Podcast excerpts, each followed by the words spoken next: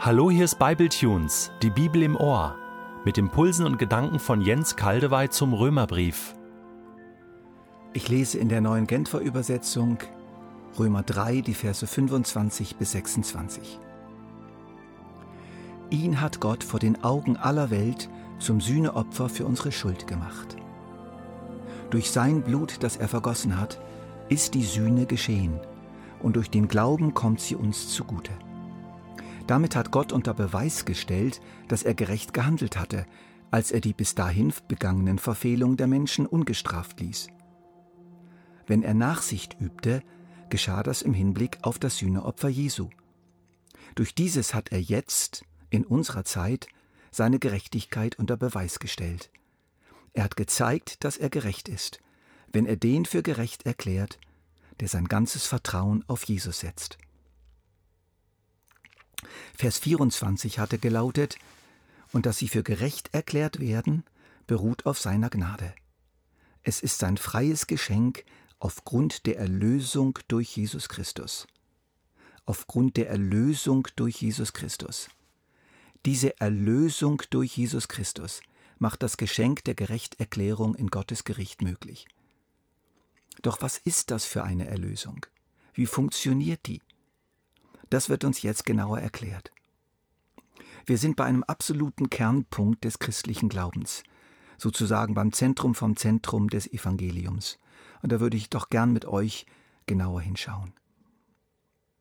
Herr Jesus, ich bitte dich ganz besonders für diesen Bible Tunes um Verständnis für uns alle, um Erleuchtung unseres Herzens, um ein tieferes Begreifen.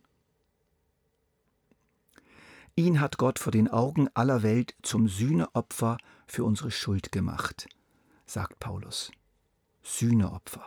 Was heißt das? Im Griechischen steht für Sühneopfer das Wort Hilasterion.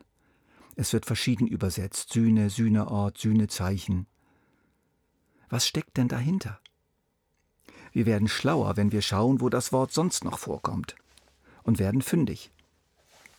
Die Juden in der Diaspora, also die Juden, die außerhalb Israels wohnten, eingeschlossen die Juden in Rom, waren sehr vertraut mit der Septuaginta, der griechischen Übersetzung des Alten Testaments. Und eben dieses griechische Alte Testament verwendet das Wort Telasterion für das hebräische Kaporet. Kaporet, der Deckel, das Zudeckende, war der Deckel über der Bundeslade im Allerheiligsten der Stiftshütte, beziehungsweise des Tempels, und fungierte gleichzeitig als Thron Gottes. Nach unten hin schützte er die Gebote Gottes, denn die Steintafeln mit den zehn Geboten waren in der Lade. Nach oben hin bildete er den Thron für den Thron, den Grund für den Thron Gottes. Und diese Bundeslade mit ihrem Deckel war der Ort der Gegenwart Gottes und auch der Ort der Versöhnung. Beides miteinander.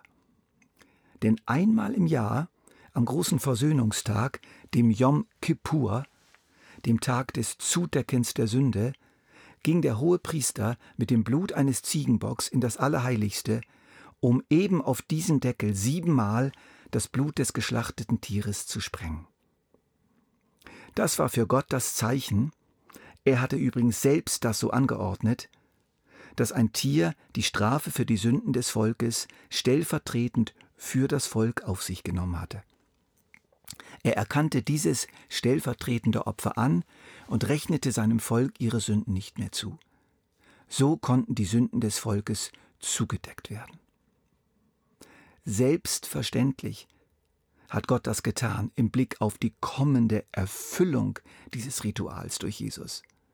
Dieses Versöhnungsritual hatte in sich selbst keine Wirkung, aber es war ein symbolischer Vorläufer, ein Angeld, eine Vorausnahme, symbolische Vorausnahme der kommenden völligen Erlösung. Mindestens die Juden in Rom haben diese Aussagen von Paulus unmittelbar verstanden und erklärten das dann vermutlich den Nichtjuden in der Gemeinde, die nicht so mit diesem Hintergrund vertraut waren. Und so mache ich es jetzt auch in dieser Botschaft. Jesus ist unser Sühnedeckel. und zwar der blutbesprengte Sühnedeckel, auf dem sich sein eigenes Blut befindet, das er freiwillig für uns vergossen hat, als er unsere Sünde auf sich nahm und an unserer Stelle starb. Unsere Sünden sind vergeben, unsere Schuld ist bezahlt, wir können ganz neu anfangen. Ganz neue Voraussetzungen sind geschaffen worden. Gott hat sich versöhnt. Punkt. Und dann heißt es, durch den Glauben kommt diese Sühne uns zugute. Hier sind wir gefragt. Wir müssen das annehmen, darauf vertrauen. Dann kommt die Versöhnung, die bei Gott selbst bereits geschehen ist, fix und fertig, sie ist da, zu uns. Er spricht uns gerecht, er spricht uns frei von unserer Schuld. Und dieser Freispruch ist gleichzeitig, das ist die, das Geniale, auch die Tür zu einem neuen Leben. Wie ich schon erwähnt habe, weil es ein schöpferisches Wort ist, weil der gerecht gesprochene nun in eine versöhnte, lebendige Beziehung zum Richter tritt. Aus dem Richter wird der Vater, aus dem Angeklagten wird der Sohn. Weiter hören wir, damit hat Gott unter Beweis gestellt, dass er gerecht gehandelt hatte, als er die bis dahin begangenen Verfehlungen der Menschen ungestraft ließ. Wenn er Nachsicht übte, geschah das im Hinblick auf das Sühnopfer Jesu. Das ist nicht ganz einfach zu verstehen. Ich versuche mal eine Erklärung. Im Blick auf die kommende Wiedergutmachung, die er schon längst geplant und beschlossen hatte, gemeinsam mit seinem Sohn, übte er Nachsicht. So blieb er gerecht. Eine Vergebung ohne Sühne und ohne Wiedergutmachung, ohne dass irgendjemand die reale Schuld bezahlt, wäre ungerecht gewesen. Es gibt keinen Schuldenerlass, auch heute in unserer Welt nicht, wenn nicht irgendjemand in die Tasche greift und dafür bezahlt oder dafür bezahlen wird. Wenn aber jemand die Garantie erhält, dass die Schuld dann und dann voll bezahlt werden wird, kann man bereits heute die Schuld erlassen.